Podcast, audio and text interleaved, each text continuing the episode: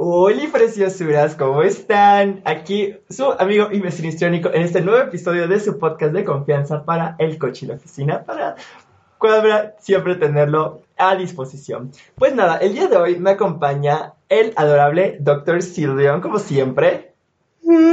Agarraste en medio bostezo. Hola. Ok, estábamos bostezando. De una disculpa, mi amiga, una disculpa. Pero el día de hoy les quiero contar que nos acompaña una invitada muy especial y quiero decirles Que ya la habían pedido. que ya la habían ya, pedido. Ya la estaban uno, pidiendo. Dos, ya la conocen, la aman. Todos dos dieron muchísimas recomendaciones y es el podcast más escuchado que tenemos. Ajá, es el episodio, más, escuchado, que, tenemos, siendo el menos escuchado el de ya me Sí, sí, sí. unos ojos de bala. Este, ese es el podcast, el episodio del podcast más escuchado que tenemos y tenemos aquí de vuelta a la doctora María José Romero.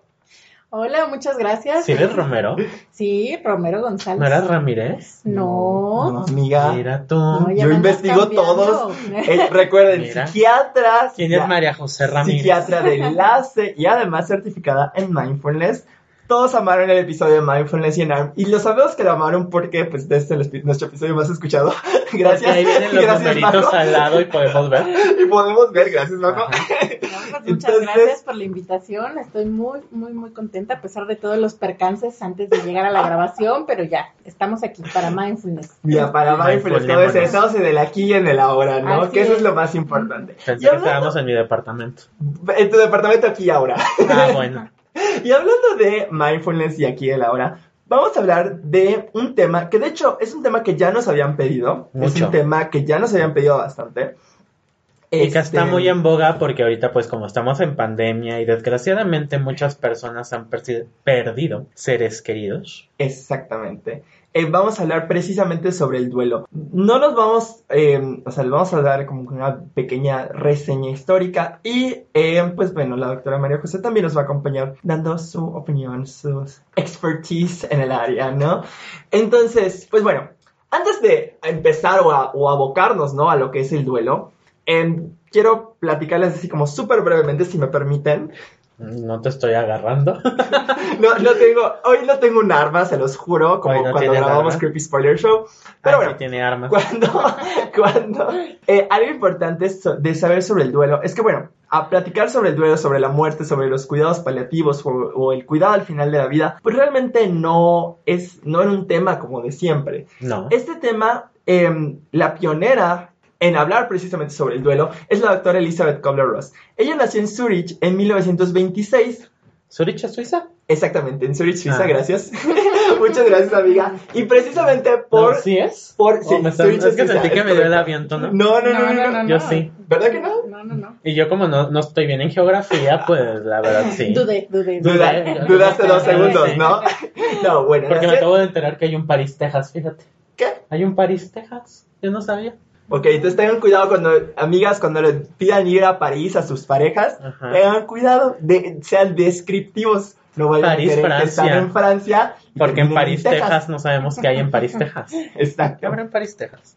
Bueno, em, la doctora Color Ross llegó, em, no recuerdo bien la historia, pero más o menos si me acuerdo del libro de, de- sobre la muerte y los moribundos, llega precisamente por cuestiones de la Segunda Guerra Mundial, egresa y, y demás, y bueno, llega a Nueva York y empieza a trabajar precisamente en un hospital, en el departamento de psiquiatría, y empieza a trabajar con pacientes moribundos. Y es en 1969 cuando publica uno de sus primeros libros, que es el de Sobre la muerte y los moribundos, que va a, o sea, es como la primera pauta de una serie como mucha más grande de libros que incluyen sobre el duelo y el dolor, la muerte de los niños, un niño con cáncer, la muerte de un amanecer, etcétera, etcétera, etcétera, etcétera. Etcétera, etcétera, etcétera, etcétera, etcétera, etcétera, etcétera. Les recomiendo, tiene muchísimos libros, les recomiendo muy ampliamente eh, investigarlos, pero específicamente algo importante es que, o sea, yo creo que dos de sus obras como cardinales para todos los que trabajamos en salud, o sea, para todos los que trabajamos con personas que pueden estar potencialmente en el duelo, son sobre la muerte y los moribundos y sobre el duelo y el dolor. Son creo que las, las dos de las, bueno, no sé ustedes si tienen op- otra opinión. Pues no es como tanto de sus obras, sino como de los temas relacionados a duelo y dolor. Yo considero que no solamente hay duelo en la muerte, hay otros temas de duelo. Yo en mi expertise, dijeras esto, me encanta. Me encanta expertise. Suena bien raro, ¿no? En mi expertise, pues mucho del duelo que vemos es por la pérdida de la pareja. Más, no tanto como de la pareja de que se muera, sino como la ilusión de la pareja perfecta, príncipe azul, diagonal, príncipe en su caballo blanco, Claro. que terminó siendo un vato ahí cubierto de papel aluminio. Entonces, eso también es un duelo. Sí. Y a veces no se aborda eh, o no se visualiza de la misma manera porque duelo es algo que está muy limitado a muerte. Exacto. Y de hecho, justamente, algo importante es que el duelo, ¿qué es? El duelo es una pérdida. Sí, muchos hablan y se enfocan en la muerte, pero el duelo es una pérdida. ¿Qué perdimos? El trabajo, la pareja, la salud, la estabilidad, la, eh, em, Voy la a, decir, voy a decir uno complejo. El hijo cuando, es, cuando en realidad es la hija. Porque luego así, porque los padres de personas trans viven un duelo Mm. muy complejo porque es aceptar que nunca existió el que ellos creyeron, creían y existe otro. Claro. Entonces, ellos viven un duelo muy particular que a veces es difícil de llevar y que no se lleva, o sea, porque no piden ayuda, solamente es la atención para el hijo o la hija, pero ellos se dejan a un lado y a veces ya los captas cuando ya estás de, güey, levántateme del suelo, te ocupo. Sí, claro. Y, o sea, pero en poblaciones trans, en poblaciones LGBT, o sea, Ah, un paréntesis, dije ocupo, sí, soy de Guadalajara. Y, y, O sea, también, también nosotros, o sea, nuestros padres tenían una ilusión de nosotros, de dar hijos, digo que sí podemos darles hijos, de que puedes, pero, puedes, ¿qué te lo pero, exacto, pero, o sea, tenían una ilusión distinta de nosotros y, pues, obviamente, lo que se de repente llevas un día y dices, ¡sí, sorpresa! ¿no? Y tus Ah, papás te dicen, ¡guay, ya lo sabía! ¿no? Ajá, ni tan- no que te decir, ni tanta sorpresa. Pero bueno, o sea, finalmente es una pérdida, más que nada de la el estatus que tal vez pensabas para tu hijo y Mm, lo sí. que la sociedad lo puede como atacar, ¿no? Por su orientación o su Sí. identidad. No es la más común, pero sí existe también. Sí. Y justamente, o sea, el duelo es una pérdida y algo como muy importante, no es, la pérdida depende de la persona, o sea, hay gente que se deprime horrible porque se murió su gato y tú dices, güey, o sea, por, o sea, que tiene Pues un es gato. que la importancia que le damos a las personas, Majo no me dejará mentir, o a las cosas es relativa a nosotros mismos. O sea, cada quien le da la importancia a las personas, objetos y animales que le quiere dar. Exacto. Así es, ¿no? Entonces, este, pero bueno, eh, hablando ya eh, lo que nos dice el doctor histriónico eh, de la doctora Ross, que fue la primera incluso en hablar de las etapas, ¿no? Del Exacto. duelo, ¿no? Etapado, nos queda. Hay un muy buen episodio de eso en American Dad. Me encanta ese episodio. O ¿No lo han por- visto? No, No. y te Está- voy a decir, platícanos Sí, rápido. Es que, de hecho, es hasta la historia secundaria en el que están tratando que Hailey, la hija, pase por las etapas del duelo cuando pierde a su esposo. Ok. Que lo pierde porque el extraterrestre lo, lo envía al espacio para él no irse de la Tierra. Pero su hija tenía como 16 años. Es una serie hecha de la misma gama de padre de familia. No sé por qué le quieres buscar lógica. Ok. Literalmente. Y te acabo de decir que un extraterrestre envió a alguien al espacio y le quieres buscar lógica. ok. ¿Es lo que más te llamó la atención que la hija tuviera 16? Sí. Ok, qué mal estás. Sí, O sea, literal- ¿por qué, por se están casando si es menor de edad? Eso fue lo que me llamó la atención. Estamos hablando de una serie donde hay un alienígena viviendo con un agente de la CIA que tiene el cerebro de un atleta alemán en el cuerpo de un pez dorado. De esa serie estamos hablando. Sí, ok. Sí. Bueno, la cosa es que ahí hablan de las etapas de duelo y cómo se ven de pasar y le están queriendo forzar. Y ah, como que las avance rápido para que les pues vuelva a la normalidad. Y cuando están en la fase de... ¿Cuál era? Creo que aceptación, se ponen a cantar la canción de Over the Rainbow. Ajá. Sí. Ah, esa canción me gusta. Ok. Y algo aquí eh, que- que me recuerda con eh, este episodio que comentas es que muchas veces tenemos o creemos, eh, tenemos la idea errónea que se tienen que atravesar todas las etapas. Y en esto- un orden y en un específico, orden ¿eh? específico.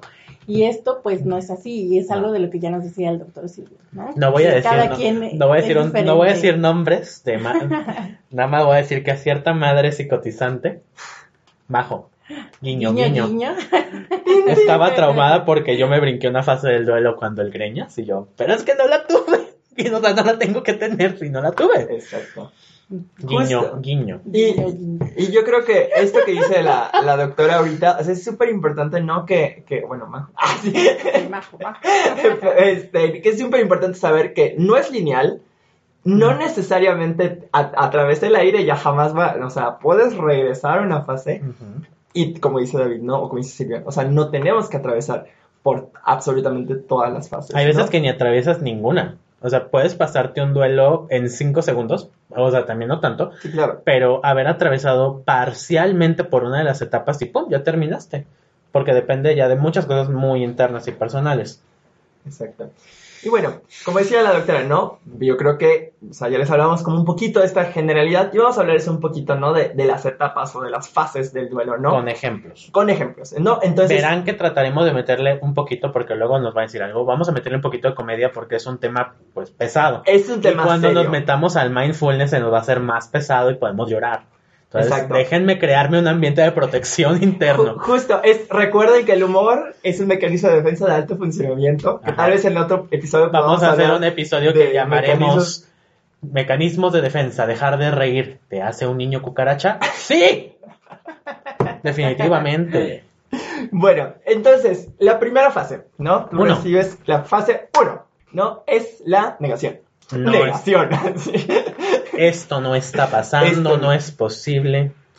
no es posible, no, estás equivocado, no tiene cáncer mi hijo, mi hija, mi pareja, mi mamá, papá, etcétera. No, no está demenciado, estás No. haciendo malas pruebas. Claro. O sea, No tengo esquizofrenia, no tengo depresión, no tengo ansiedad. Nosotros lo vemos a cada cinco minutos que no nos creen el diagnóstico. sí, o que se niegan al Que se niegan al diagnóstico porque, bueno, los diagnósticos psiquiátricos marcan un estigma particular, entonces es como más difícil de aceptar. Ahorita recordé mi principal negación. No, no estoy gorda. Yo, no es, yo, quis- yo quiero tener esa negación, yo quiero esa negación, pero no la he podido alcanzar.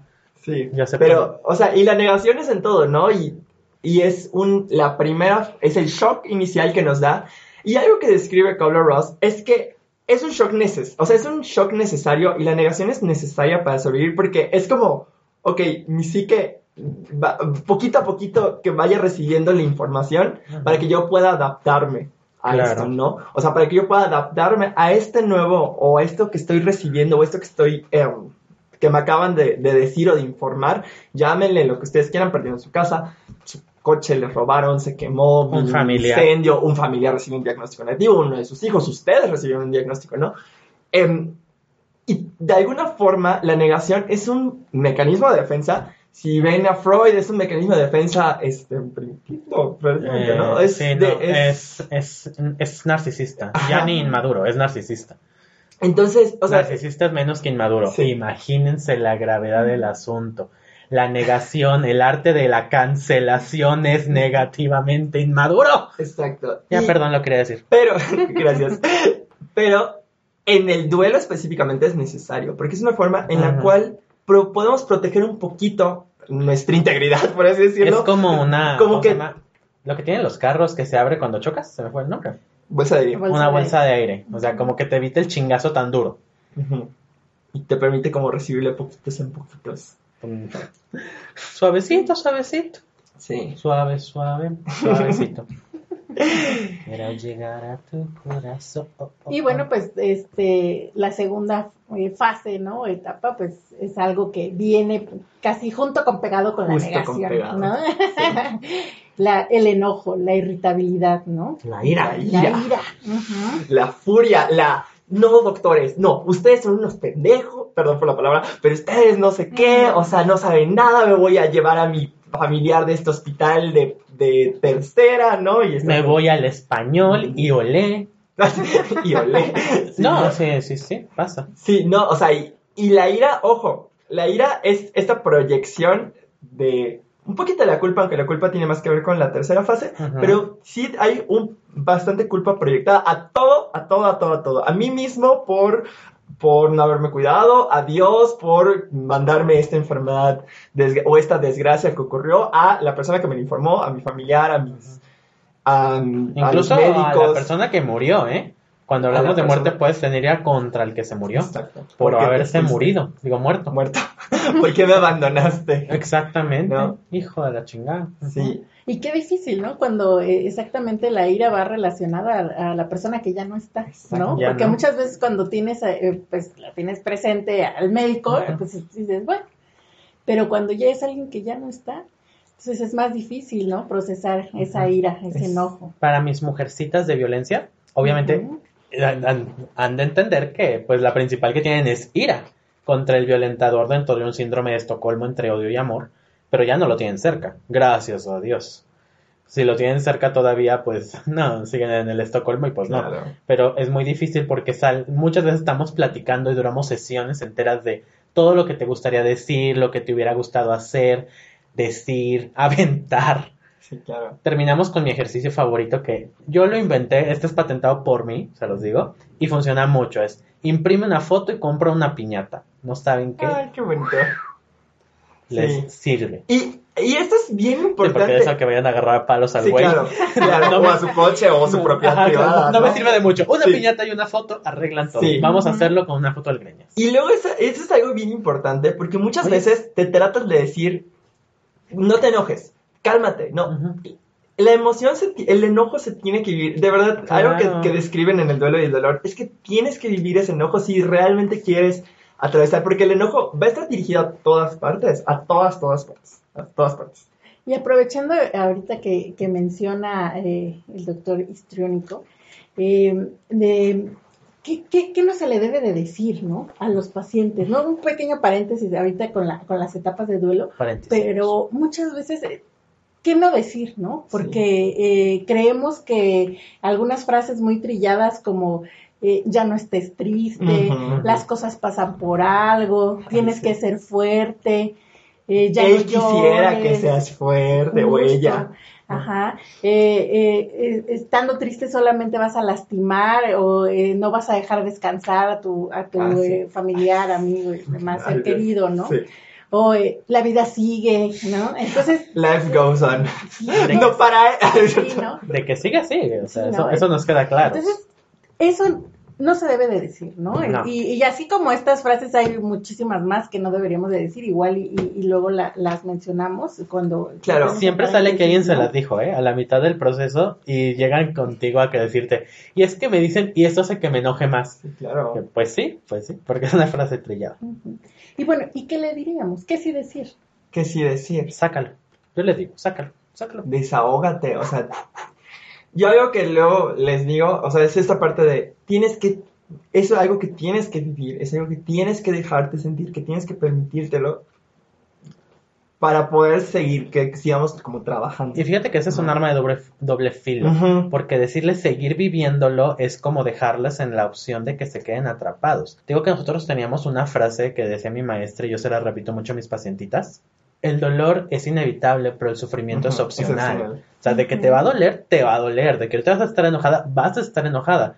Pero tienes que saber, uno, que lo, vas, lo tienes que vivir. O sea, no hay de otra, no te lo voy a quitar.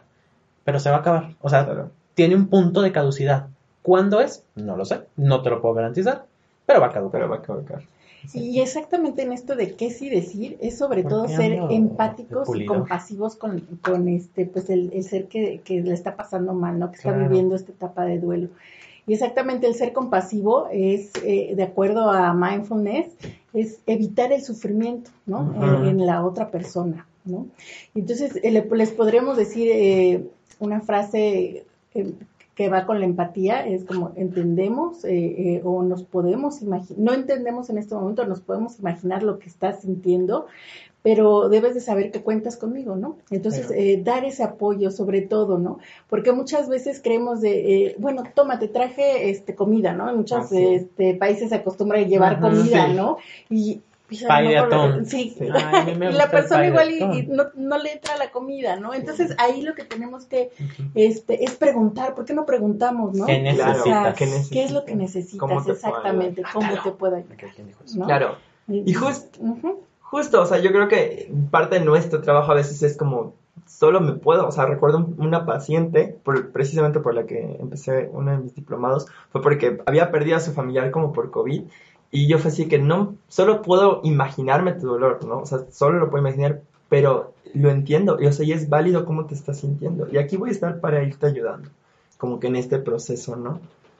Y ese es en cuanto, pues, a la ira, ¿no? Al Y- paréntesis de Ah, la ira. perdón, Al- a al mi paréntesis- paréntesis. Al al paréntesis que estaba junto a Sí, la ira. al, al paréntesis que estaba junto a la ira, que ojo, ¿no? Es algo necesario que teníamos que, que vivir, ¿no? ¿Y el No siguiente? ¿Y el siguiente? y el siguiente, Ay, es, ay, este es uno bien interesante porque esa es la, la negociación, ¿no? Yo creo que es a veces es más fácil de ejemplificar cuando, por ejemplo, padres que reciben el diagnóstico de uno de sus hijos, ¿no? Por ejemplo. Y la negociación es esto de, o sea, Dios, de verdad, si ayudas que mi hijo en este tratamiento ya salga todo bien, voy a empezar a ir a la iglesia a diario, ¿no? Voy a empezar a, a comer mejor. Dios, si me permite salir de este, de este trasplante, o sea, si me das Oye. este hígado, ¿qué? Tema delicado. Sí, bueno, perdón. Sí,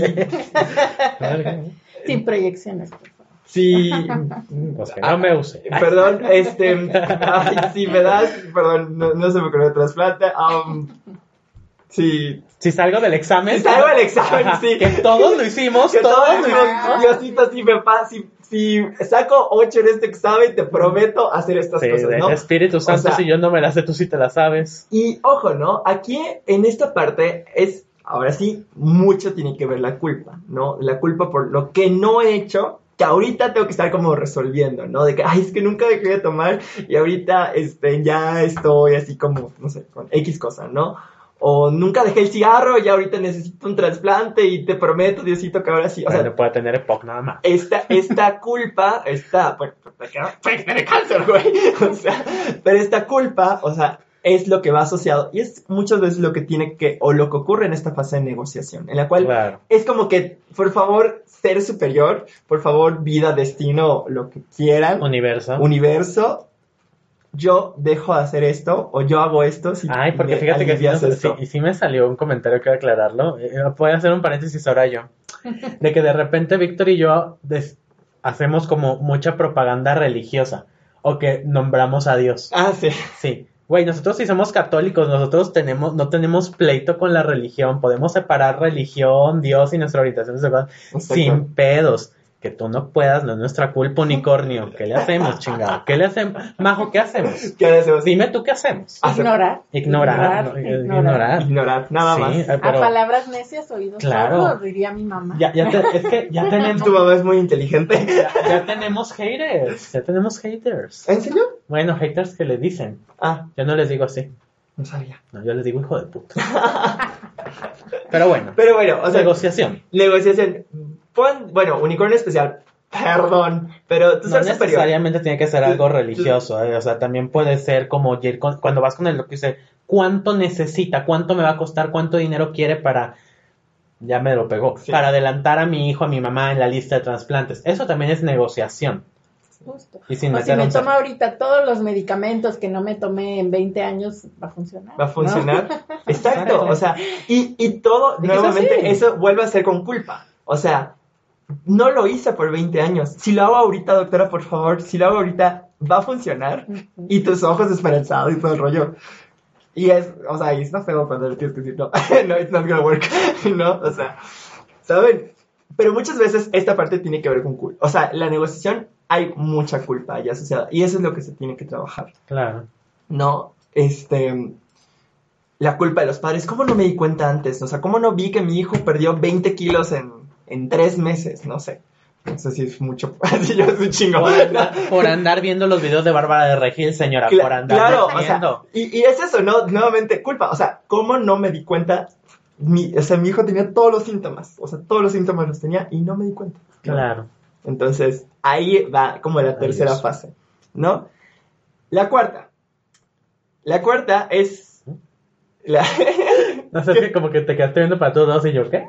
es que la cuarta es una fase que aquí, ojo, hay que ser muy distintivos. La cuarta es la depresión, pero no estamos hablando de una depresión, trastorno depresivo mayor clínica, ¿no? Llamemos la tristeza Así. en este momento para no hacernos bolas. Es más, exacto. Vamos a hacer, vamos a llamarla la cuarta como tristeza, aunque el nombre en Kubler-Ross es depresión. Pero es esta tristeza, es este vacío, es esta melancolía que describe Kubler-Ross ante, pues está nuevamente perdida, ¿no? Que ocurre en, pues, en el duelo, llámese que perdiste lo que tú quieras haber perdido. Volviendo a este ejemplo como del gatito, esta, me acuerdo, eh, fue una sesión grupal este, en la comunidad de terapéutica de adicciones y este chico se puso a llorar, era un adolescente y bla, bla, bla. Pero tú conoces historia de vida que de que el gatito por mucho tiempo fue la única, lo único que tenía él como de seguridad en su casa, ¿no? O sea, lo único que tenía él de seguridad en su familia. Entonces, obviamente perder una mascota que para uno dice, ay, o sea, digo, yo me puse muy, muy triste cuando perdí a mi perro, pero no es como que me tiré, ¿no? A un mar de lágrimas, ¿no? No sé, pero este chico sí estaba así tronado, pero tú dices, bueno, a mi historia de vida tal vez no, pero a su historia de vida que ese gato fue toda la figura o toda la representación, pues obviamente le va a ser, o sea, va a ser una pérdida o un dolor mucho más grande, ¿no? Y es lo que decía David al inicio, más o menos. ¿no? Entonces, esta tristeza sí la tienen como que reconocer. Em, puede o no necesitar tratamiento, el DSM5 ya hacer como esta apertura o esta o está, si están en algún momento viendo a alguien con un duelo complicado así, o sea, el DSM ya hace la apertura, ¿no? De, de ciertas como pautas, pero pues en general la tristeza del duelo es algo que se tiene también que sobrellevar, ¿no? Tanatología, psicología, psiquiatra con entrenamiento en, en terapia, ¿no? Justo, y algo aquí importante es que eh, a los duelos eh, normales es un proceso, ¿no? Entonces no, no, vamos a dar un tratamiento farmacológico. Solo lo acompañas. O lo vigilas. Me gusta más el concepto de vigilar que de acompañar, porque a veces ni, ni te necesitan. Sí. Y solo estás viendo que no se complique el duelo. Exacto. Justamente. Y bueno, finalmente, la última, pues es la de aceptación. Y aquí, ojo, no significa aceptar así que, bueno, sí, ya, X, no, tengo una enfermedad, no, sino significa adaptarte a eso. No significa que estemos contentos, no significa que estemos conformes, no significa que, que, disfrutemos el haber tenido esta pérdida, llámese la pérdida que ustedes quieran, sino significa que decimos, bueno, ok, va, ya no tengo esto en mi vida, lo que ustedes quieran, introduzcan el nombre, pero ahora sí, el carrusel tiene que seguir andando, ¿no? Diría, diría Alice Gray, ¿no? O sea, la vida tiene que seguir. Y yo ya pasé mis etapas, ya logré procesar esto y tengo que seguir adelante, ¿no? En esta fase ya es, sí, obviamente, de la propia persona que dice, ok, no estoy conforme, no estoy feliz, no estoy de acuerdo que se hayan llevado a mi amante de tiempo, pero tengo que continuar, ¿no? Y esa es como la quinta fase del duelo que, ojo, si vieron WandaVision, yo creo que es una muy buena analogía y metáfora de cómo, de cómo poner el duelo en cinco etapas, o sea, cómo negó la muerte y creó su propia realidad, luego cómo cuando trataron de ingresar a su realidad, cómo reaccionó tan enojada con esta gente de Sword, luego la, la negociación de que no te metas conmigo y yo no me voy a meter con el resto del, del planeta, la depresión, esa escena bueno, yo lloré muchísimo en ese. Yo lloré muchísimo en WandaVision. Yo no la he visto. Güey. No, está buenísima. Gracias, gracias, Bajo. Gracias, Bajo. Y justo, justo como la estás relatando, dije, es verdad, es, ¿Es verdad. verdad. Es, que ustedes saben que yo veo otro tipo de cosas. Sí, ya, ya sabemos, pero sí te... y les recomendamos, así, no digo, no nos pagan, pero, pero WandaVision es una Sí, muy buena esa, serie. esa sí no nos pagan y nos pagará. Es más probable que nos bajen el video para hablar cosas de Disney que otra cosa. ¿En serio? Es Disney, güey. ¿no? ok, bueno, te estamos recomendando... será dueño de Spotify. Sí, X, el de iTunes pero el punto es, realmente, yo creo que WandaVision es una forma muy, muy interesante de, de describir o de plasmar en la pantalla el duelo, ¿no? Y Wanda, o sea, de cómo empieza como Wanda hasta cómo llega Scarlet Witch, o sea, es todo ese proceso hasta que llega la aceptación, ¿no? De, de que no tiene esa familia que, pues, que esperaba, ¿no? Justo. Pobrecito. Sí. Entonces, justamente estas son las cinco fases que describe Kobler-Ross, ¿no? Ujú. Y creo que sería importante eh, lo mencionamos eh, hace un momento, ¿no? Eh, eh, diferenciar entre duelo patológico y el proceso de duelo normal, ¿no? Entonces, muchas veces tenemos que, pues, informar, ¿no? ¿Cuáles serían las reacciones normales en, en, este proceso de duelo? Y varios autores las dividen en, cuatro, en cuatro en sí, ¿no? Las sensaciones físicas, que puede ser el típico vacío en el estómago, tienes este hueco. La opresión en el la pecho. Opresión en el pecho, justo. Eh, o la opresión en la garganta. Y, voy a ah. hacer un, comentario de cuando yo viví un proceso de duelo, cuando falleció eh, mi abuela materna. Eh, semanas después yo tenía una sensación en la garganta y que obviamente ya hasta que estudié psiquiatría conocí el término del, globo histérico. Y yo sentía, ajá, yo sentía que, yo sentía que me ahogaba, ¿eh? O sea, al momento de, digo, en ese momento yo tendría, uff, ya llovió, entre 12 y 13 años, pero al momento de comer... No ha llovido tanto, ¿eh? Sí, mago joven, como todos nosotros, como todos nosotros aquí. ¿No eres mayor que yo? Ay, no, para nada. Yo tampoco. Yo tampoco, para que quede también. Pero eh, esta, esta sensación de, de como opresión eh, en la garganta o esta sensación de como de ahogo, que tienes algo y que se denomina eh, en psiquiatría globus histérico, es muy común, ¿eh? Muy, muy común. Entonces, pero pues es parte de, de un proceso de duelo normal. ¿No? Entonces también pues eh, hay otros tipos de, los otros tipos de, son los sentimientos, ¿qué sentimientos son normales, ¿no? En, en, un duelo. Y pues la tristeza, que ya los habíamos, la habíamos mencionado, eh, el enfado, la ira, eh, la soledad incluso, ¿no? Muchas veces se, se, se, prefiere estar un poco este, aislados eh, el anhelo, ¿no? De que, y si, y si este, volviéramos a vivir esos momentos, ¿no? O viajes y demás, ¿no? Y sí, exacto. Y también pues podemos encontrar cogniciones eh, eh, que pueden estar normales, ¿no? Y que eso pues nos habla de un proceso normal, ¿no? Por ejemplo, este, el sentido de presencia, ¿no? Eh, ¿y a, qué, se refiere? Eso es muy común, esta cognición es muy común en, las personas que están viviendo un proceso de duelo, ¿no? Y es, sobre todo eh, la persona que eh, en duelo puede pensar que el fallecido aún está de alguna manera, ¿no? e incluso este, lo sienten, ajá, también. Entonces esto también es, es muy, muy común. Y bueno, también eh, incluso confusión o preocupación son algunas de las cogniciones normales en este proceso. Y, y finalmente, pues, ¿qué conductas eh, pues son, son normales? Ajá, no, son normales sobre todo todavía, ¿no? Hay trastornos de la conducta alimentaria, ¿no? Entonces, disminución del apetito, o muchos tienen este comer emocional, ¿se acuerdan? Y ¿Por qué creen que en los, en los funerales dan galletitas? Sí, claro. no es de, agrapa, ¿eh? O como decía, eh, como decía Majo al inicio, ¿no? O sea, por ejemplo, todos hemos visto series en Estados Unidos que llevan comida y la, persona luego te pone que no se la come porque no, no, le entra. O, sea, o se lo come demasiado porque le entra demasiado. también, Quisiera yo hacer un paréntesis, estamos muy parenteresiscos. a fin de cuentas, esto que dice Majo sí es importante, pero creo que hay que hacer aquí el énfasis de que esto aplica a nuestra cultura. Cada ah, cultura es diferente y culturalmente hablando hay formas diferentes de ver la muerte, pensando en el duelo de la muerte, ¿eh? Porque hay culturas no tan lejos de nosotros como mexicanos, este, que la muerte no se ve como algo negativo, sino como algo digno de celebración. Entonces, no, estos procesos no se pasan tal cual, sino que el duelo se adapta a la normalidad sociocultural de quien lo está viviendo. Por ejemplo, aquí sí es un acto, un acto solemne, pero no tiene la misma solemnidad posiblemente que en Japón, que son más tradicionalistas en ese tipo de cosas o que son más ¿cómo se diría? Pues sí, tradicionales. ¿no? Sí. O, o, qué, culturas, por ejemplo, como el Día de Muertos, ¿no? Celebran esto de que los muertos regresan con nosotros y pueden comer con nosotros. Vamos a hacer un spoiler, tipo creepy spoiler show. si vieron la película de Midsommar, si es que no la han visto, véanla, está muy buena. es una película que habla mucho sobre la percepción también del duelo. Que crean, yo no les voy a hablar de una película de Disney, obviamente.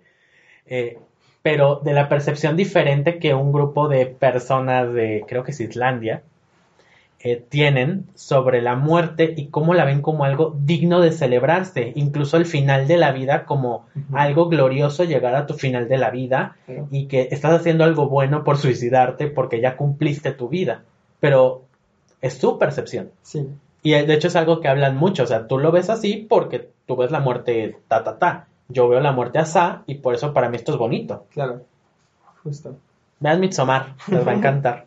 Es la película de terror con más luz que verán en su vida. Y bueno, cerrando el paréntesis, las conductas, estamos hablando como el apetito, ¿no? Y eso, ojo, recuerden que son conductas normales y esperadas, ¿no? O sea, ahorita estamos hablando de lo que Lo hemos- esperado. lo esperado y lo que hemos en alguna vez, todos en este punto de la vida, yo creo que ya hemos pasado algún duelo, ¿no? Ujú. Así es. Y también otra de las conductas que es muy común que presenten, eh, pues los que están viviendo este proceso, es soñar con el fallecido. Ah, ¿no? Sí. Entonces, este, estos sueños pues entran eh, dentro de la, de la conducta o del proceso normal. Y también, eh, sobre todo, una conducta distraída. Los observan Ah, sí. como que no Idos. están aquí ni en el ahora, ¿no? Y parte de por qué ejercicios de, de atención De plena pueden ayudar, ¿no? También a este proceso que vamos a hablar. Claro, o sea, es, es el no estar, ¿no? Y esta parte yo creo de los sueños es como tan característica. A mí me pasó una vez, bueno, o sea, no, no a mi percepción, sino en mi familia, una de mis tías como que había soñado, ¿no? Como fue cuando falleció mi abuelita, que todos lo, lo sufrimos bastante. Y otra de mis tías decía, es que ¿por qué a mí no se me ha parecido? ¿Por qué yo no la he visto? Porque, o sea, y, y era un, un constante como, en- yo tenía como unos de 15 años, ya llovió, sí, ya llovió. No, para nada. Yo tenía como 15 años. Ya va a volver a mojar Sí, como claro, en aquella claro. época. Y, y yo decía, pues no, ni sé qué decirle, ¿no? O sea, Porque no hay respuesta. O sea, realmente la respuesta que estaba buscando era cool, socio- eh, bueno, de su psicología personal. Sí, claro. Para ella era importante. sí, verla otra vez, ¿no? O sea. Claro. Y hablando de la cultura, eh, yo estoy viendo ahorita, bueno, todos los que estamos eh, ahorita en el área de salud mental, muchos procesos de duelo, pero el soñar con el fallecido, ¿cómo les ayuda eh? Sí, a, a- sobrellevar el proceso? ¿no? Se sienten como un descanso, eh, sienten que están, y sobre todo si les dicen que están bien, Bien. porque la mayoría de, de los pacientes que estoy acompañando en el proceso de duelo, me decían, es que me dijo que estaba bien, que, que, Que- todo estaba bien y que yo siguiera, ¿no? Entonces, ¿eso cómo les ayuda? Sí. no?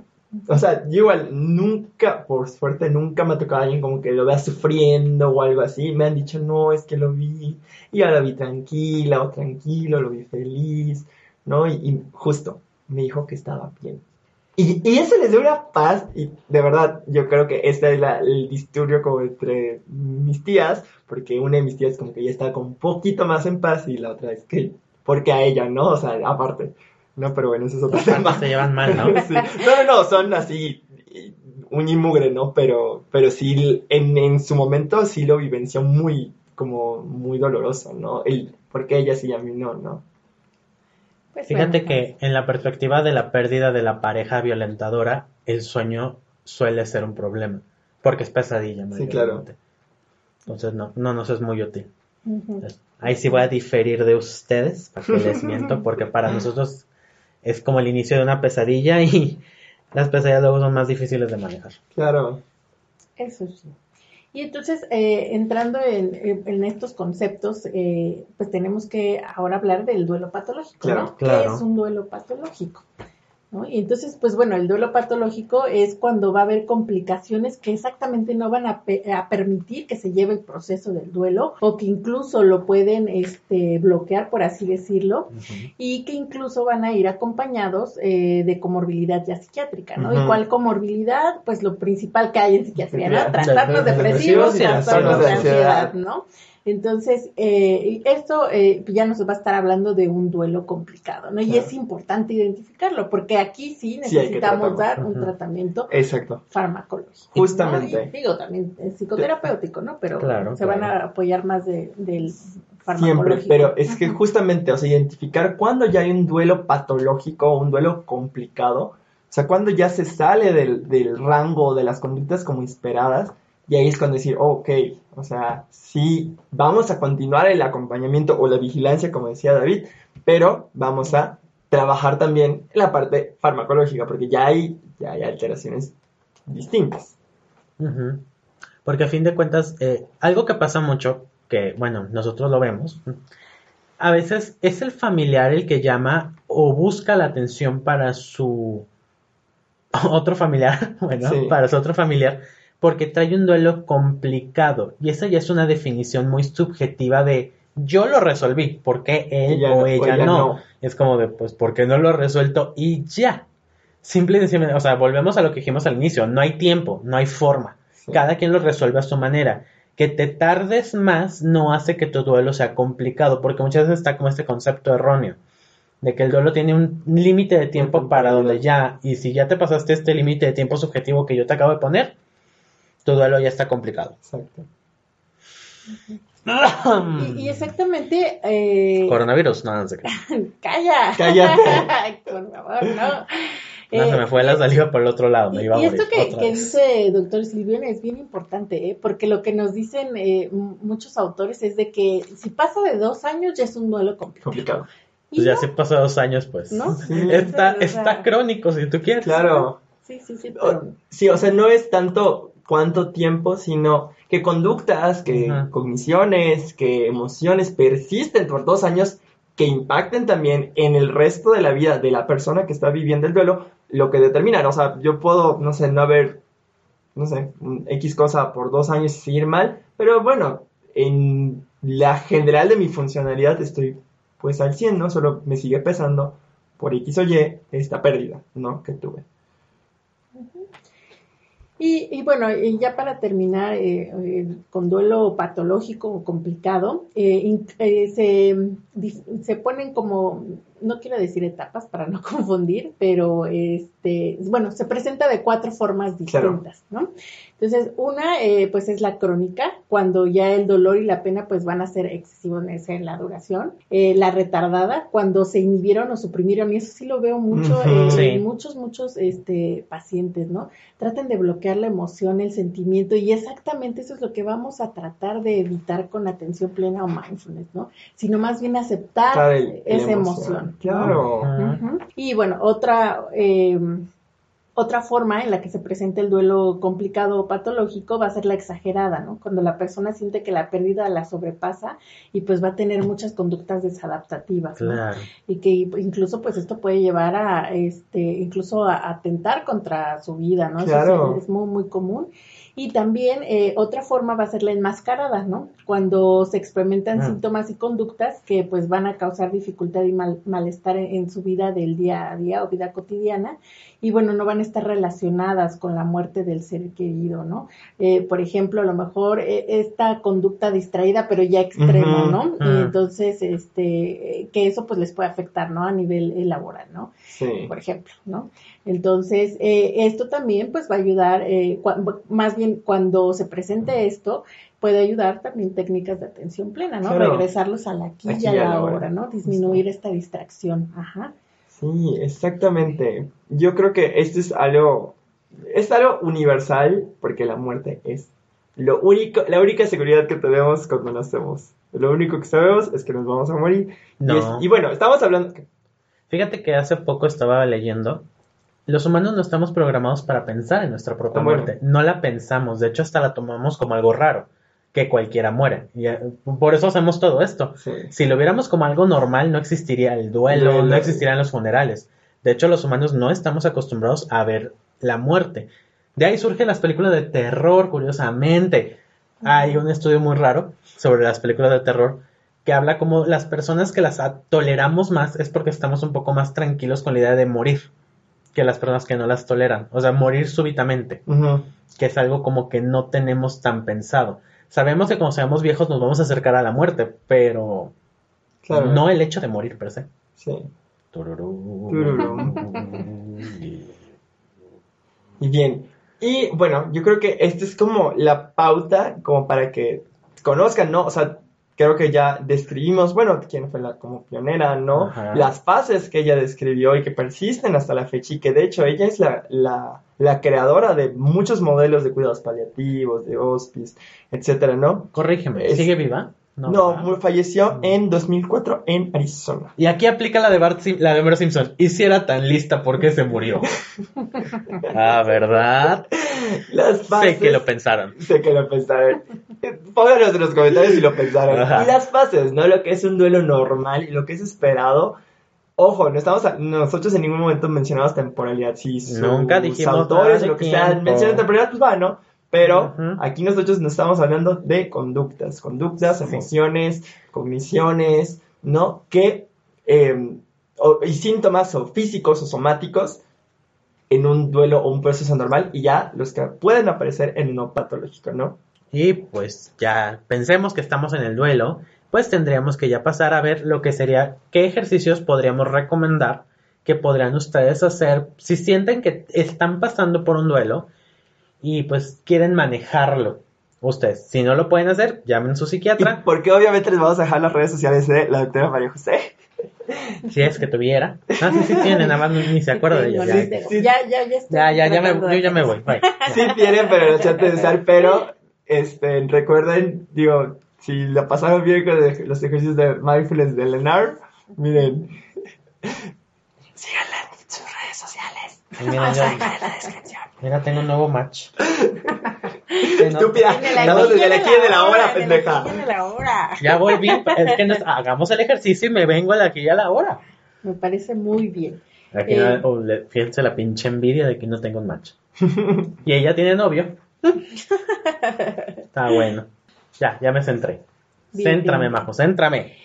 Pues antes de iniciar con la, con la práctica, yo sé que ya es- hemos hablado de varios conceptos, pero exactamente para iniciar en, en- en los ejercicios de mindfulness, tenemos que saber que no muchas veces eh, tenemos que guiarnos, eh, y siendo un poco contradictoria con lo que acabamos de hablar, con las etapas del duelo. Oh, Sino que ahora, yo sé, yo sé, es que ahora se está buscando en que en lugar de, de tomar el proceso del duelo en etapas, porque esto podría ser un poco contradictorio al decir que no hay que vivirlas en un orden ni todas al mismo tiempo. Entonces se buscó como que un concepto o, o conceptos alternos, eh, es decir, tareas, ¿no? Entonces Ah, ya no ya, hay ya. etapas. Entonces hay tareas también del duelo. O sea, como provocarlos, por decirlo de alguna manera, para resolverlos. Así es. Oh, Exacto. Interesante. Y se conocen cuatro tareas del duelo. Oh, está chido. Entonces, eh, la primera tarea es pues aceptar la realidad de la pérdida, ¿no? Ok.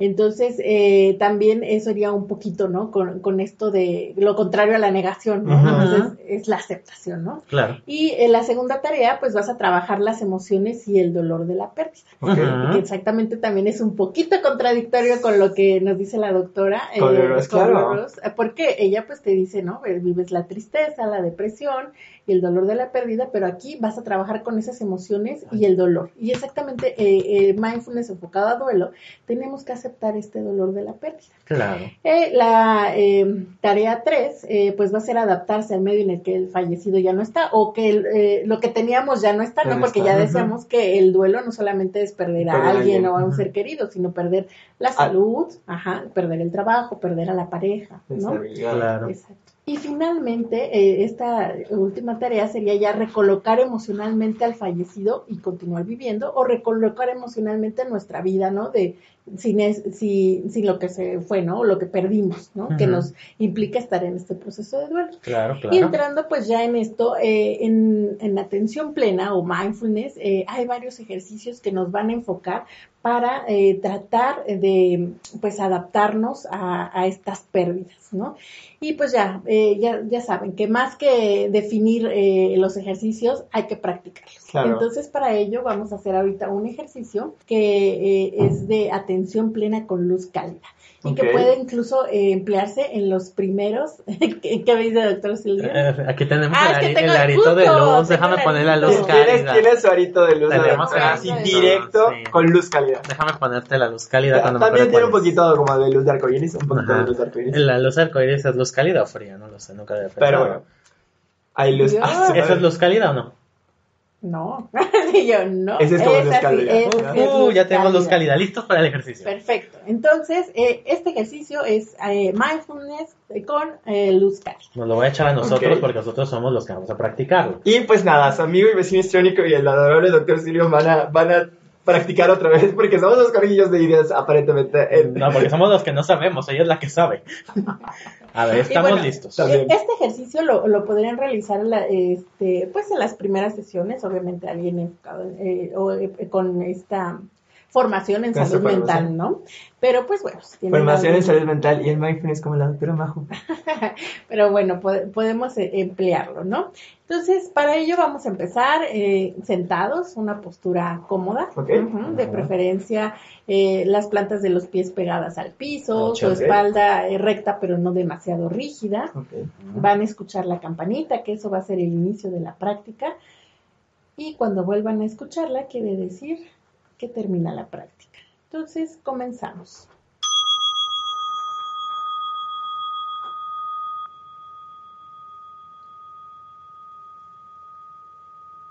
Con sus ojos cerrados suavemente, hagan una inhalación profunda por su nariz, inhalen. Mantengan uno, dos, tres y exhalen lentamente por la boca.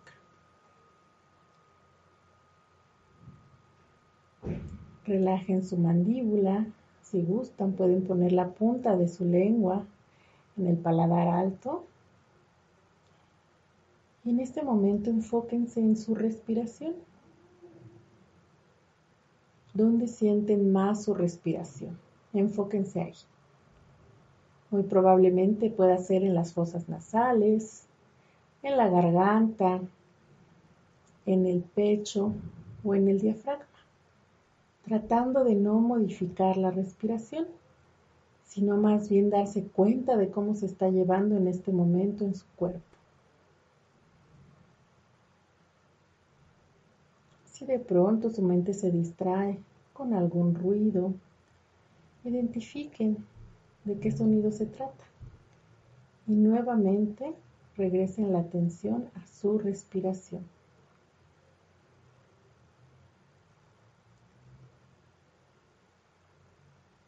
Empiecen a desviar su atención del exterior y enfóquense en su interior.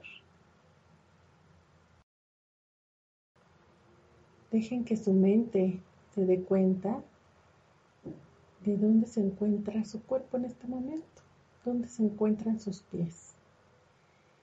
Y sientan una luz suave y cálida que comienza a entrar en sus pies.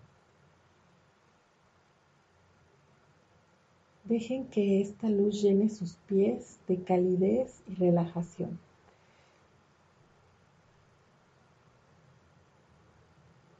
Dejen que sus pies caigan naturalmente en donde están en esta posición. Ahora sientan que esta luz cálida comienza a subir hasta sus tobillos. Sientan sus tobillos. Sientan cómo sus tobillos se están volviendo cálidos y se están relajando cada vez más y más.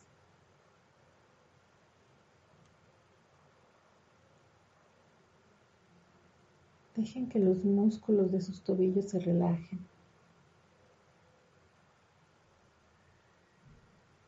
Si su mente comienza a distraerse con algún pensamiento, alguna preocupación, identifiquen de qué se trata, pónganle una etiqueta y así como llegó, dejen que se vaya.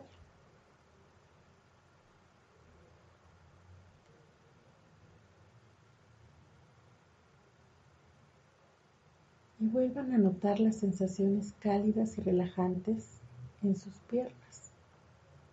Ahora sientan que esa luz suave y cálida comienza a moverse hacia sus pantorrillas, sus espinillas, y sientan cómo sus pantorrillas se relajan.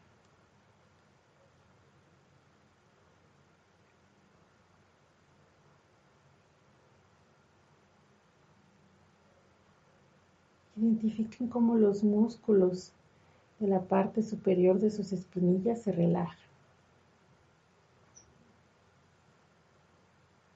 Ahora siente que esa luz suave y cálida se mueve hacia tus rodillas. Deja que el calor llene tus rodillas. Deja que tus rótulas se relajen. Siente cómo se relaja tu hueco popliteo, la parte posterior de las rodillas. Siente los músculos alrededor de las rodillas y cómo estos se van relajando.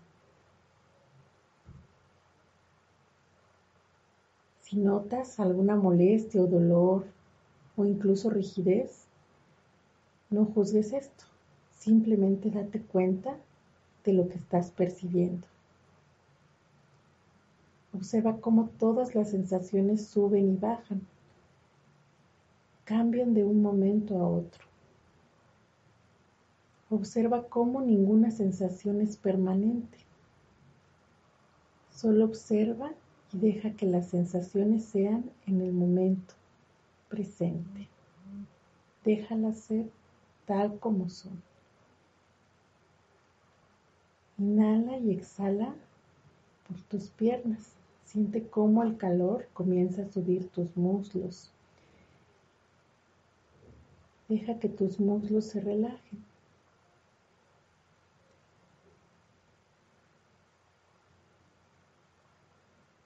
Deja que el calor baje desde la parte superior de los muslos hasta la parte posterior de los muslos. Y déjalos ir. Ahora deja que esta luz cálida entre a la articulación de la cadera. Deja que tu cadera se relaje. Los músculos alrededor de tus caderas.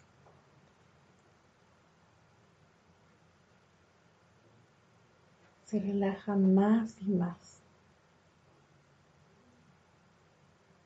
Ahora esta luz cálida llena tu abdomen. Siente cómo esta luz va llenando tu área abdominal. Siente el calor de la luz. Siente cómo se expande este calor.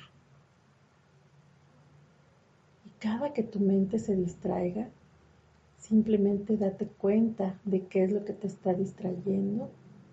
No lo juzgues y nuevamente enfoca tu atención a las sensaciones de tu cuerpo. Ahora deja que la luz suba por tu columna. Siente cómo baña todos y cada una de tus vértebras.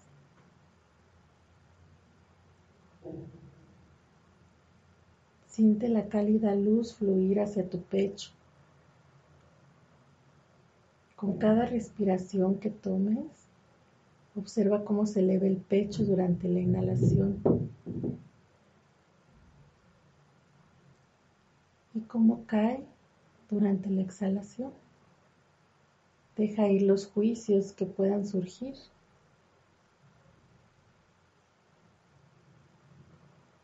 Con la siguiente inhalación, enfoca tu atención a tus manos y siente una luz cálida que llena cada dedo de tus manos. Siente cómo esta luz llega a la palma de cada una de tus manos. Deja que la luz cálida comience a moverse hacia tus muñecas, a tus antebrazos, a tus codos, hombros.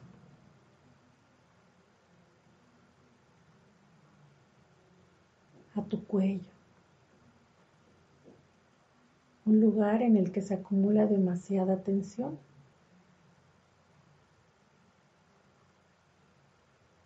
Muy probablemente puedas tener en tu cuello tensión, rigidez.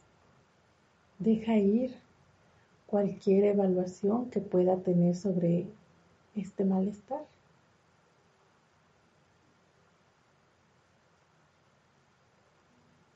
Siente cómo tu cuello se relaja. Ahora siente la luz que va llenando toda tu cabeza y tu rostro.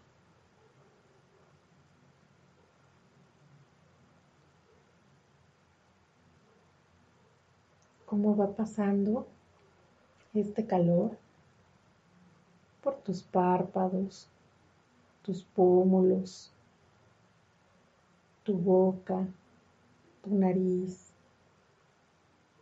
tus orejas. Deja que todo tu rostro se relaje.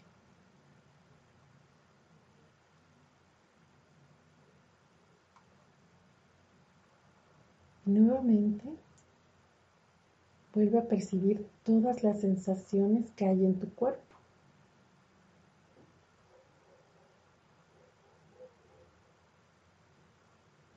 Sensaciones de temperatura, frío, calor, sensaciones de tensión o incomodidad.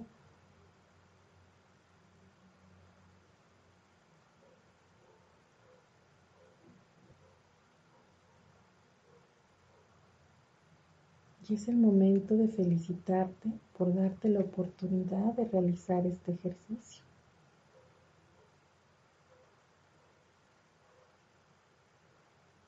Puedes comenzar a mover lentamente los dedos de tus pies, moverte un poco de tu asiento, los dedos de tus manos, tu cuello.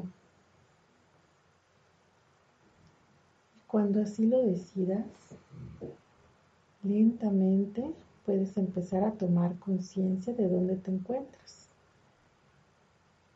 y abrir tus ojos y regresar al aquí y a la ahora.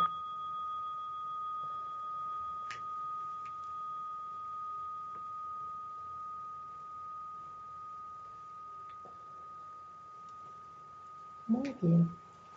¿Cómo se sintieron con este ejercicio? Sí, o sea, yo creo que hasta dos segundos estoy casi seguro que me dormí. O sea, estaba respirando y de repente escucho la voz y regreso. Y yo creo que hubo un momento, yo también, evidentemente, mi cabeza ansiosa, pero hubo un momento en el que dijo, nota cómo todo es pasajero. Y dije, ah, es correcto. Yo sentí calorcito, o sea, sí sentí como un calorcito que iba subiendo. Y el que me llamó la atención fue las manos. Ah, sentí algo entre mis manos, bueno, yo traía las manos como cruzadas, por decirlo así, pero no tocándose. Y llegué a sentir como algo entre mis manos, así raro. Manos. También lo que nos quieren ahorcar y, exactamente aquí en este ejercicio, eh, pues todos dirían, bueno, es un ejercicio de atención plena. ¿Qué tiene que ver con el duelo? Pues la primera frase que nos dice ahorita el doctor histriónico, ¿no? Todo es pasajero, ¿no? Nada es estático. Nada. Cuando, cuando le dije, dije, oh, claro. O sea, es justo. Así es. ¿No? Y entonces, en un proceso de duelo, el proceso de duelo va a pasar, ¿no? No se va a eh, quedar estático ni se va a quedar con ese dolor. Y exactamente también lo que nos dice el doctor Silvio, ¿no? El percibir las sensaciones físicas nos enfocan a centrarnos en el momento presente. Y cada que nuestros pensamientos o nuestra mente empieza a divagar, entonces estas sensaciones físicas nos permiten regresar al aquí y a la hora. ¿No? Entonces, y, y, algo aquí bien importante, ¿no? Y que también asemeja mucho a lo que hablábamos al principio. Para el ejercicio lo hicimos aquí los tres, pero para los tres fue diferente, ¿no? Y es exactamente como un proceso de duelo. Cada quien lo va a vivir diferente. Justo. ¿No? Entonces, este, aquí también algo importante, no juzgar, ¿no? Porque van a venir pensamientos y muchas veces nos vamos a juzgar y aquí tratar de evitar estos eh, sentimientos de culpa o este o esta ira, este enojo, ¿no? Entonces, eh, estos ejercicios, eh, obviamente, acompañados de una buena eh, psicoterapia o de un acompañamiento por alguien de salud mental, pueden ayudar a, la persona que está llevando el proceso de duelo a entender un poquito más estos conceptos, ¿no? Y cómo va a ser esto pasajero y cómo estos pensamientos o estos eh, sentimientos negativos o culpa, ira, pues realmente... Eh, pues van a pasar. Exacto. Se pueden llenar, pero se van a ir. Se van a ir. Que fue a fin de cuentas lo que hicimos. Exactamente. O sea, como hasta la luz, como la sientes, de repente, no sé, la liberas. La liberas. ¿Sabes? O sea, yo ahorita la apagué porque ya estaba deslumbrado. Y algo que me pareció curioso, o sea, como que de repente decías, nota como la luz está como que en tu... No sé si tenía que ver con que la luz estaba prendida, no lo sé. ¿Quién Pero, sabe? o sea, estaba como que en tus pantorrillas, ¿no? Y yo así, ah, sí, pero también como que, como que sentía como que también estaba subiendo y yo, güey, tranquila luz. Ese es el calorcito que yo decía, Sí. porque como dijo luz cálida, traduje a calor. Claro, o sea, yo decía, güey, tranquilo, calor, o sea, tranquila luz, calidad, o sea, detente, Bueno, ¿no? bueno, bueno. Pero luego dije, relájate, que esté en dos partes al mismo ¿Qué, momento. te- qué daño te puede hacer la luz, hijo? Pues este es vampiro. Exacto. Y bueno, este ejercicio está enfocado en practicar la aceptación de los sentimientos, disminuir la autocrítica, porque esa es a veces ujú. la que más este, difícil, ¿no? Para, para sobrellevar y aumentar la autoestima y la compasión, ¿no? Entonces, bueno, este es el primer ejercicio que les traigo preparado. El siguiente ejercicio, eh, antes de entrar a él, eh, me gustaría hablar un poquito del- de, de cómo eh, la pandemia, el COVID, está trayendo muchos duelos complicados. Claro. Y algo que también nos eh, había, había comentado el doctor Silvio era la, la parte sociocultural, ¿no? En- aquí en nuestro México estamos acostumbrados a estos eh, funerales en los que llega de más de 50 familiares, amigos, conocidos y demás, eh, y bueno, viven ahí eh, en el cuerpo presente, la- eh, los rosarios y Sí, demás, claro. ¿no? Y entonces el COVID ha traído que estos rituales funerarios no, No se existen. puedan realizar. Y eso pues los conlleva muchas veces a que no se puedan despedir ajá, físicamente y Claro. entonces a, a entrar a duelos complicados. Entonces eh, sería importante hablar de qué rituales funerarios se pueden realizar en esta época de, de Claro. pandemia, ¿no? Justo. Ajá. eh, ¿Ustedes qué, qué les han eh, eh, recomendado a sus eh, pues pacientes o a, com- a los que están acompañando en duelo? ¿Qué rituales funerarios creen ustedes que pudieran realizar en este momento? Pues lo que más han hecho ahorita, bueno, los míos en lo particular que han tenido duelos por pérdida fúnebre, son, eh, ¿cómo se llama? Rosarios virtuales. Virtuales. Sí. Los, una de las mías, o sea, en la casa eran pues la mamá que falleció y ella como que la visitaba con relativa frecuencia, o sea, sí se vean los padres, ella y su hermano. Entonces ellos eran, o sea, lo- el papá, ella y su hermano, pues estuvieron en la casa y como que los demás se conectaron de forma virtual. Eso fue como que... Eso, eso es muy bueno, ¿no? Ayudan como que a cerrar, ¿no? A Un Sí. poquito. Y eh, otro, pues, es eh, el rincón del recuerdo, ¿no? El- entonces, eh, eh, que pongan, eh, como si estuviéramos el 2 de noviembre, Claro, claro. que ponen este, la foto del difunto y demás, pero esto, que hagan un rincón de recuerdo y que en el que se puedan despedir. Incluso hacer cartas de despedir, eso ayuda muchísimo Sí. a vivir el proceso de duelo llevar un diario y sobre todo enfocándose en los sentimientos, las emociones que están viviendo y que muchas veces a lo mejor no se la quieren compartir a otros familiares o amigos, ¿no? Entonces, el llevar un diario puede ayudar a que este, estos sentimientos y emociones que a lo mejor no pueden expresar verbalmente no se queden bloqueadas, ¿no? Claro. Ujú. La caja de recuerdos también eh, es algo que podemos recomendar a, a los que están viviendo ahorita un proceso de duelo.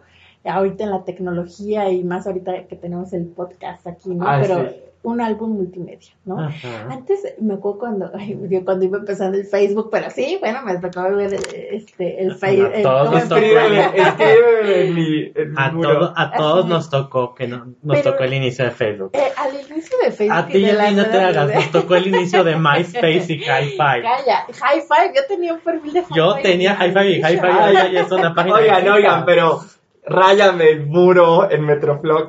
Ráyame mi blog, ¿no? Mi también blog. te- tuvimos metro, gente que ustedes chavitos que nos escuchan veinteañeros. Metroflog era como Instagram, pero en cool. Así Ah, o es. sea, O yo diría Nemo, la verdad. Yo diría Nemo. Pero bueno, a los es que inicios de todas estas, Nemo era cool. de estas Pues redes entonces, sociales sí. era mal visto, ¿no? Claro. Incluso mandar una felicitación y ahora pues mucho menos el, el este un mensaje para alguien que falleció, ¿no? Claro. Y, Uh, y no, uh. era súper En este, aquella época que te, que te cortaran por llamada era mal visto. Sí, claro. Ahorita Un correo. Un, oye, bye. un, un gospeo. O sea, el gospeo no existía, gente. Esto es nuevo. Y a mí me tocó ver incluso, eh, sí, este, pues que fallecía alguien y que a alguien se le ocurrió mandar, sentimos la pérdida de fulanito de tal y cómo mandas por Facebook Ajá, este, sí, eh, era, la era, condolencia, era de mal gusto. Era Era de mal gusto. Era de mal gusto, correcto. Pero los tiempos cambian. Ujú. Aquí las reglas cambian como en, Como en Big Brother. Y exactamente estas despedidas a nivel de redes sociales Todo este, ha cambiado, está ayudando mucho. se ha Sí. Entonces, incluso el hacer un, eh, una página o, o- o una, un Facebook del fallecido en el que se puedan poner fotos, Claro. recuerdos, mensajes de todos los conocidos. Como una página, ¿no? Para las condolencias. Ajá, para las condolencias también ayuda mucho, ¿no? Entonces todo esto en redes sociales, incluso los encuentros virtuales, ¿no? Ya las misas ahora ya por Zoom, Sí, las ¿no? visas por Sí, Zoom. misas por iban Zoom. a decir los padrecitos antes de que cómo iban a dar las ¿Cómo misas iban a por dar Zoom, misas ¿no? por Zoom? Pero pues Claro. ahora eh, Claro. eso también ayuda mucho. ¿Y, a qué- ¿Y por qué, bueno, hablar eh, un poco de estos rituales funerarios en, en época de COVID? Es porque el siguiente ejercicio, que se llama eh, observación del flujo de la experiencia frente al recuerdo del fallecido. Y exactamente lo que trata este ejercicio, lo que quiere decir observación del flujo de la experiencia, es que puedan eh, adentrarse eh, con este ejercicio a, a qué sentimientos o emociones perciben en su interior y muchas veces enfocarlas al momento de, de ver una foto del, del fallecido. Y eh, va combinado este ejercicio, entonces vamos a realizarlo. Si chillo, así te va. No de bueno. Por dos. Ajá. Desde ahorita te aviso, yo no soy fácil de contener, mi hijita. Ven, ven, ven, Yo, ven. yo, yo no soy fácil, yo no, no, mis niños, yo no soy fácil de contener. Ya sé, pero el abrazo libró oxitocina. Le, le, le costó menos trabajo a Hércules las 12 tareas, desde ahorita les aviso. Ok, Sí, yo, seguí. yo me desbordo y me desbordo. Me dicen tsunami. Oxitocina. Surimi. Liberación de oxitocina. Listo, ya le dieron El su abrazo preventivo al doctor Silvian, entonces esperemos, Esperemos no- que la liberación de que no. oxitocina de, de Histórica funcione, porque ya saben, Histórica yo, sí, siempre yo libera. sí tengo una foto, ¿eh? Yo tengo Esperemos foto, que sí, no Si hay- luego la veo en mi tronco y me corto, me están golpeando, gente, me están golpeando. Bueno. Me violentan. Perdón. Bueno, pues vamos a iniciar e igual eh, la postura de preferencia sentados, porque si no luego se me duermen y más que ya a estas altas horas de la noche.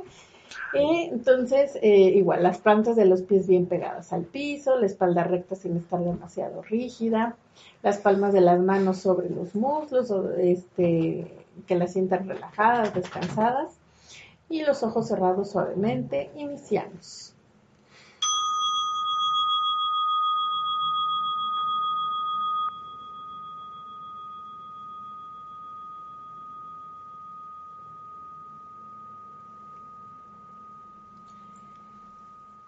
Que sientes tu postura cómoda, empieza a percibir las sensaciones que hay en tu cuerpo.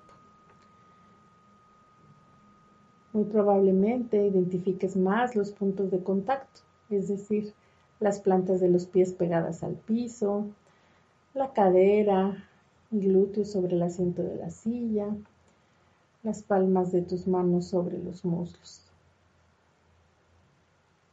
Identifica todas las sensaciones que hay en tu cuerpo en este momento. Sensaciones de temperatura, calor, frío, sensaciones a lo mejor de incomodidad o de tensión. Identifica todas y cada una de ellas.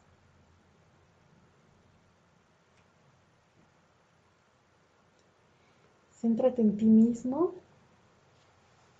mírate en esta habitación. Mírate sentado.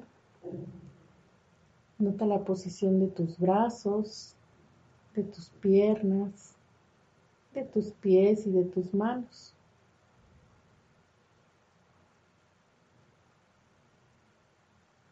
Identifica tu cuerpo presionando la silla. Identifica los músculos de tu cara. Nota los músculos alrededor de tus ojos, cómo están cerrados. Enfócate en tu respiración, cómo entra el aire por tu nariz, cómo viaja por tu garganta, cómo llega a tus pulmones y finalmente cómo sale de tu cuerpo.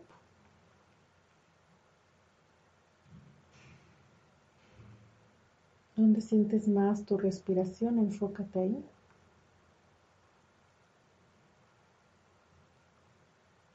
Identifica los músculos de tu diafragma.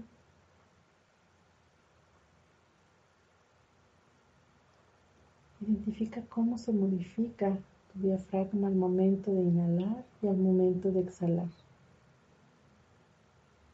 No se trata de modificar tu respiración, sino más bien que te des cuenta de cómo se está llevando a cabo en este momento.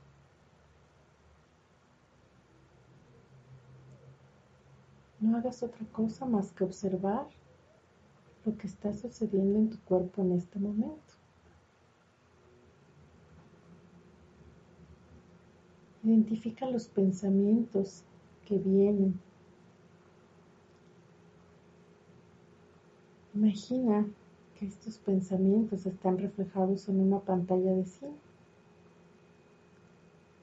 Nota cómo surgen, cómo pasan por esta pantalla de cine.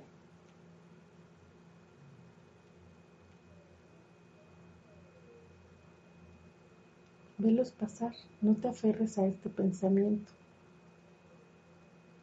Déjalos estar y déjalos ir.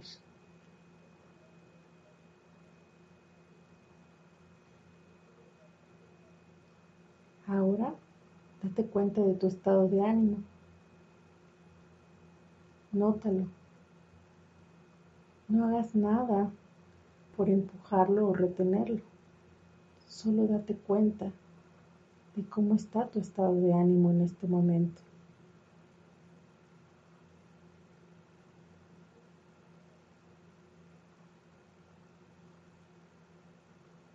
Ahora nota tu mente juiciosa o analítica o crítica. Nota lo que dice sin más. Quizá te esté diciendo lo que estás haciendo mal o bien. Nótalo simplemente. Tu trabajo ahora es solo notar lo que viene. Permítete a ti mismo vivenciar tus sensaciones y pensamientos en este momento. Si tienes pensamientos o sensaciones que no te gustan, no intentes alejarlos, no intentes empujarlos o atraerlos.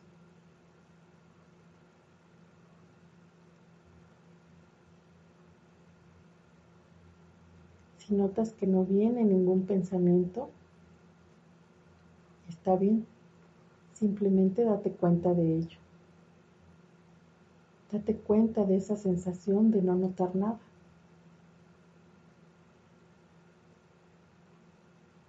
Simplemente adopta la posición de estar abierto a cualquier sensación y pensamiento que te venga en este preciso momento.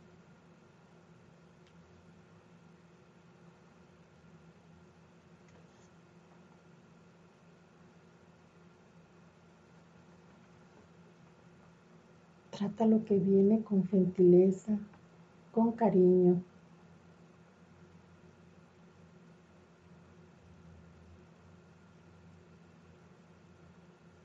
como si fueras un observador externo, como si se tratara de observar abiertamente el cielo desde la ladera de una montaña.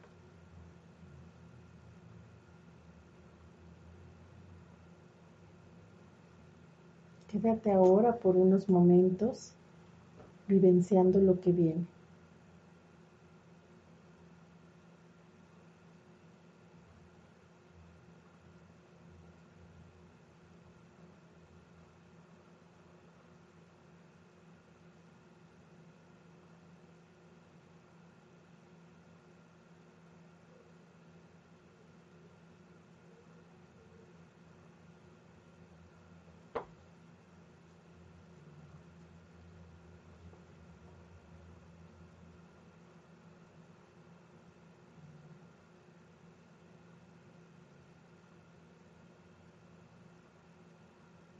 Ahora, Vuelve a darte cuenta de tu posición en esta habitación, de las sensaciones que hay en todo tu cuerpo en este momento.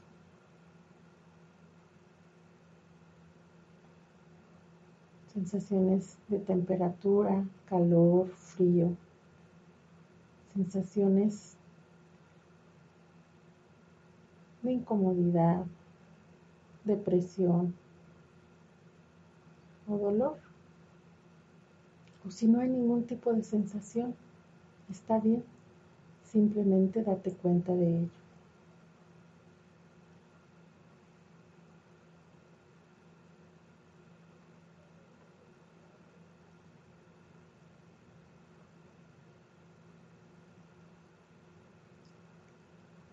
Y lentamente empieza a tomar conciencia de dónde te encuentras en este momento.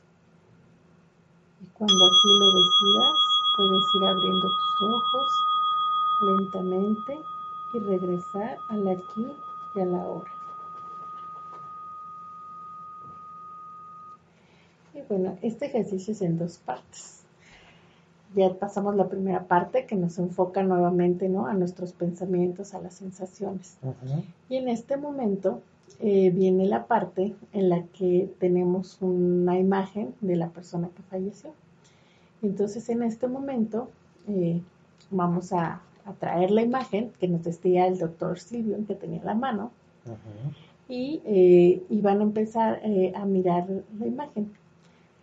¿Vas a ir por ella? o la vas a sacar? Porque además yo tengo, entonces que me haga loco yo. Eso es lo que me están diciendo.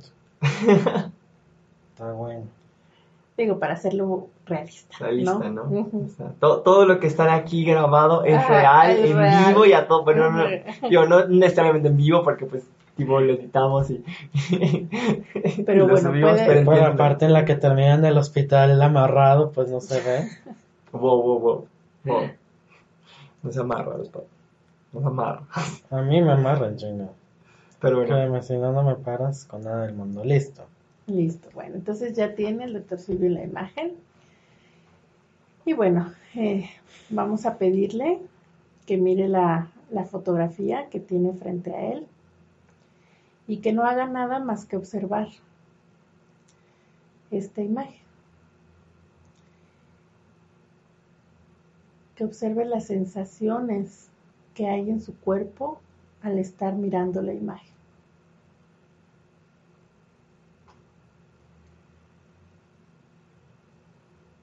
Recuerda lo que estabas haciendo hace unos minutos con los ojos cerrados. Date cuenta de los pensamientos que vienen. Nota cómo surgen y cómo se van.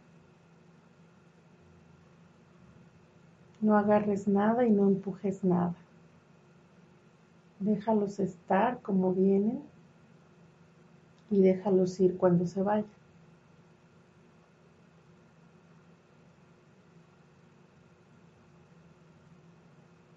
Ahora aprecia tu estado de ánimo al estar viendo esta fotografía. Nótalo, no hagas nada. No empujes tus sentimientos o los retengas. Solo nótalos, nota estas emociones. Permítete a ti mismo vivenciar tus sensaciones y pensamientos.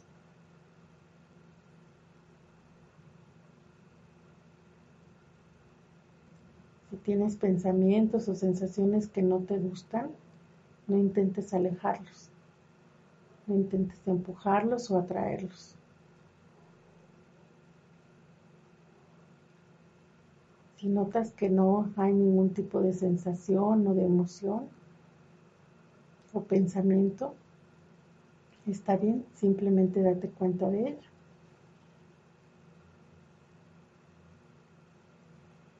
Adopta la posición de estar abierto a cualquier sensación y pensamiento que te venga en este preciso momento.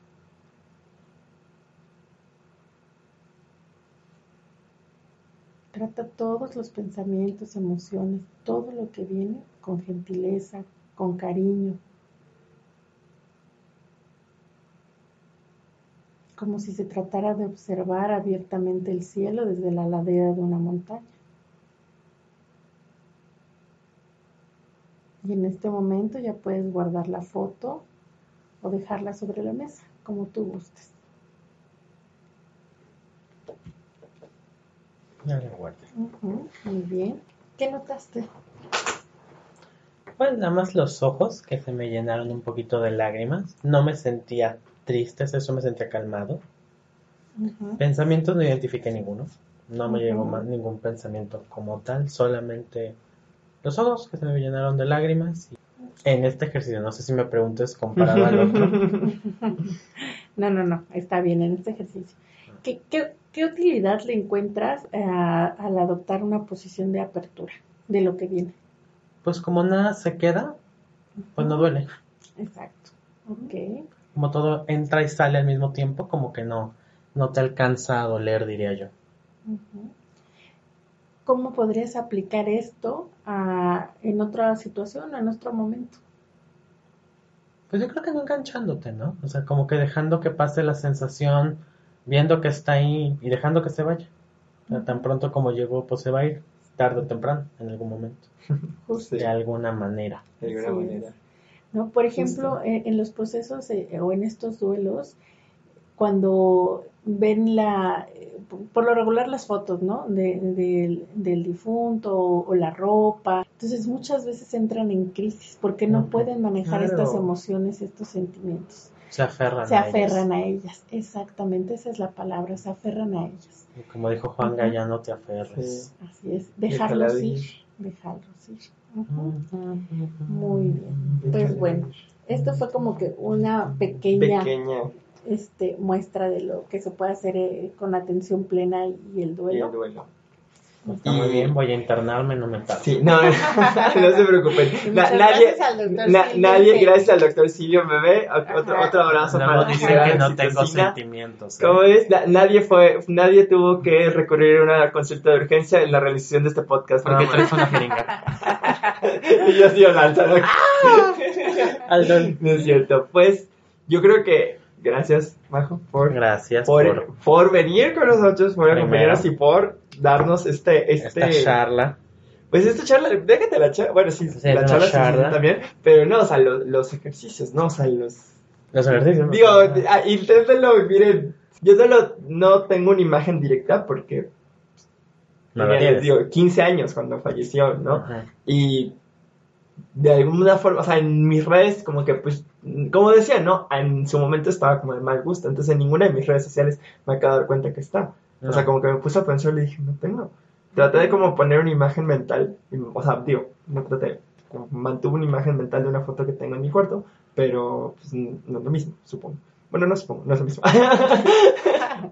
pero gracias por como el ejercicio. Este, estas son algunas de las cosas que se pueden trabajar con mindfulness. Vamos a dejar las redes sociales de la doctora en toda la descripción y el comentario. Que no hay comentario. Perdón, en toda la descripción del episodio, perdón. No, no, comentario. Y pues nada, yo creo que esa sería una buena forma como que de, de, De darle de darle terminación a esto. Terminación, nada más queremos agradecer nuevamente a la doctora María José por acompañarnos. Recuerden que ella fue la primera invitada que tuvimos. Ajá.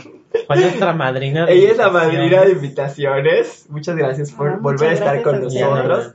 Yo feliz cada que, que me inviten. Ajá, espero que esta pues no sea la última. No, para nada. Y pues ya la que sigue cosas. posiblemente te toque en YouTube. Sí, ya, ya, sí, ya la que sigue.